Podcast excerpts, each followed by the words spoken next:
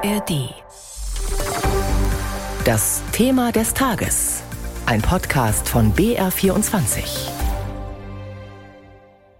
Hört man nur Wladimir Putin zu, stellt sich die russische Welt rosig dar. Der als Spezialoperation verbrämte Krieg auf Kurs, die russische Wirtschaft ebenso und das Volk mit sich und vor allem ihm, Putin, zufrieden. Normalerweise kein Wort von Krieg, Armut, Korruption und von Strafmaßnahmen des Westens wegen des russischen Angriffskriegs. Aber jetzt hat Putin im Staatsfernsehen zum ersten Mal eingeräumt, dass die gegen Russland verhängten Wirtschaftssanktionen sich mittelfristig negativ auswirken könnten.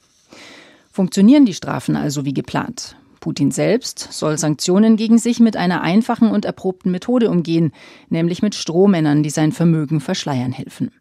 Welche Rolle dabei vier Banker in der Schweiz und ein Jugendfreund Putins gespielt haben, das beschäftigt heute ein Gericht in der Schweiz, berichtet Katrin Hundel. Angeklagt sind vier Banker des Schweizer Ablegers der Gazprom Bank. Die Staatsanwaltschaft wirft ihnen mangelnde Sorgfalt bei Finanzgeschäften vor.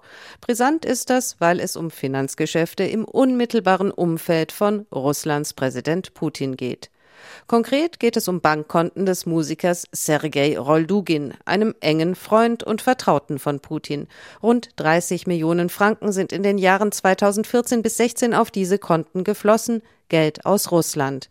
Den Bankern hätte klar sein müssen, so die Anklage, dass der für einen Cellisten erstaunlich reiche Herr Roldugin ein Strohmann war. Schließlich sei er als Jugendfreund des russischen Präsidenten und Patenonkel einer Putin-Tochter bekannt. Als eigenes Vermögen des Musikers seien die zweistelligen Millionenbeträge in keiner Weise plausibel gewesen, heißt es in der Anklageschrift, die Putin als mutmaßlichen Mann hinter den Millionen explizit erwähnt. Schließlich wisse man, dass Putin zwar offiziell nur rund 100.000 Franken verdiene, tatsächlich aber über enorme Vermögenswerte verfüge, die von ihm nahestehenden Personen verwaltet würden. Bei der Gerichtsverhandlung Anfang März sagten die beschuldigten Banker so gut wie nichts, außer dass sie unschuldig seien. Ihre Anwälte verwiesen auf eine schriftliche Erklärung von Roldugin, der bestätigt habe, dass ihm das viele Geld gehöre. Die Staatsanwaltschaft forderte für die Banker Freiheitsstrafen von sieben Monaten. Das Urteil des Zürcher Gerichts soll am Vormittag verkündet werden. Katrin Hondel über einen Prozess um dubiose mutmaßliche Putin-Millionen in der Schweiz.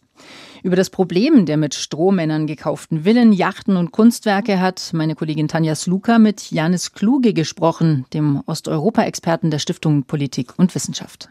Wenn wir über russisches Vermögen in Deutschland reden, sei es jetzt Geld oder Immobilien oder anderes, um welche Größenordnung geht es da ganz grob geschätzt?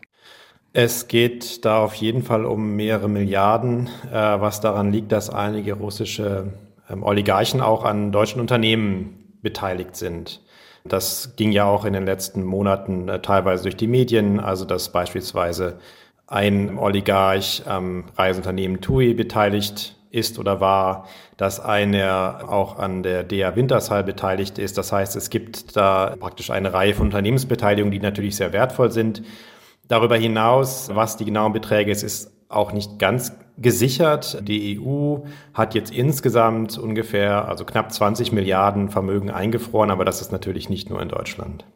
Wie ist denn da der Stellenwert Deutschlands bei russischen Oligarchen? Ist Deutschland da besonders beliebt, kann man das so sagen?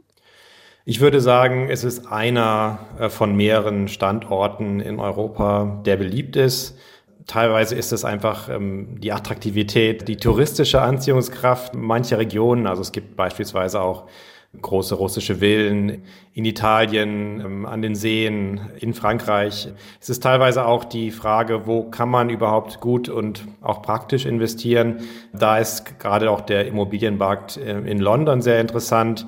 Aber Deutschland war schon einer der Standorte in der Vergangenheit, wo sich russische Oligarchen wohlgefühlt haben. Jetzt ist es ja oft schwierig für Ermittler zu sehen, wem gehört dieses Grundstück oder auch dieses Gebäude oder andere Vermögenswerte. Vor welchen Problemen stehen die Ermittler da, wenn es darum geht, russischen Oligarchen den Geldhand zuzudrehen? Ja, die russischen Oligarchen haben schon in den 90er Jahren sehr viel Erfahrung damit gesammelt, ähm, über eine Vielzahl von miteinander verschachtelten Offshore-Unternehmen und Holdings ihr Vermögen zu strukturieren und intransparent, also gezielt, undurchsichtig zu gestalten. Das heißt, wenn jetzt hier eine Immobilie gekauft wird, dann wird das nicht auf den Namen des Oligarchen getan, sondern es wird im Namen einer sonst unbekannten Holding, die vielleicht im besten Fall auf Zypern sitzt oder auch in den Bahamas oder den British Virgin Islands, also in bestimmten Offshore-Jurisdiktionen, die dann wiederum einer anderen Holding in einem, einer anderen Jurisdiktion gehört und so weiter. Und so kann das über verschiedene Stufen, teilweise drei bis viermal verschachtelt, dann letztlich im besten Falle auf eine Person zurückführen. Aber es ist eben nicht von Anfang an klar und es ist nicht immer so leicht festzustellen, was jetzt wem gehört. Bei einigen Anwesen ist es bekannt. Es ist beispielsweise bekannt, dass Alisher Usmanov, der russische Oligarch mit usbekischen Wurzeln, dass der am Tegernsee eben ein Anwesen hatte, weil er auch schon selber da in der Vergangenheit aufgetaucht ist. In anderen Fällen ist es deutlich schwieriger. In regelmäßigen Abständen verschärft die EU ja ihre Sanktionen gegen die russische Wirtschaft, auch die Ölindustrie, die Banken etwa. Putin scheint davon aber unberührt im weitesten Sinn. Wie wirkungsvoll sind denn die Strafmaßnahmen nach Ihrer Einschätzung? Die wichtigste Wirkung aus meiner Sicht aktuell, dass es eben darum geht, das Führen des Krieges zu erschweren, dass ihm die wirtschaftlichen Ressourcen genommen werden, die er braucht, um diesen Krieg langfristig fortzusetzen. Und das ist eine Frage, die äh, aus meiner Sicht vor allen Dingen im Staatshaushalt entschieden wird und bei den Deviseneinnahmen.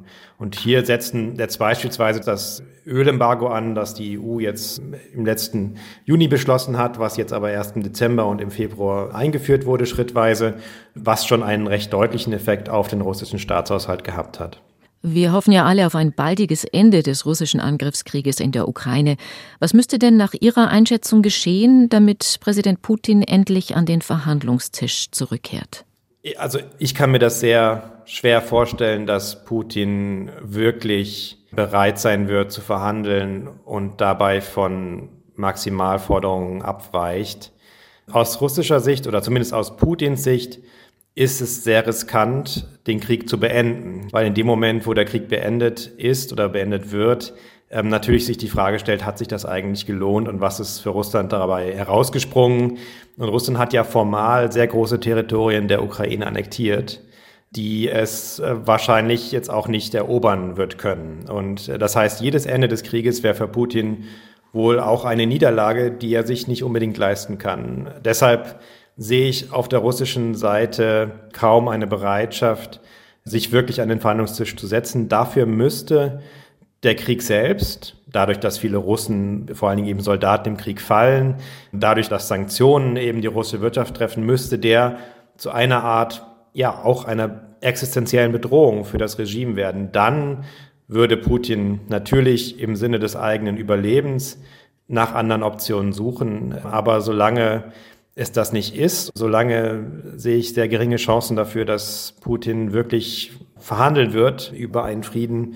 Und ich befürchte, dass es deshalb eben noch ein, ein sehr langer Krieg sein wird. Einschätzungen von Janis Kluge, Osteuropa-Experte der Stiftung Politik und Wissenschaft.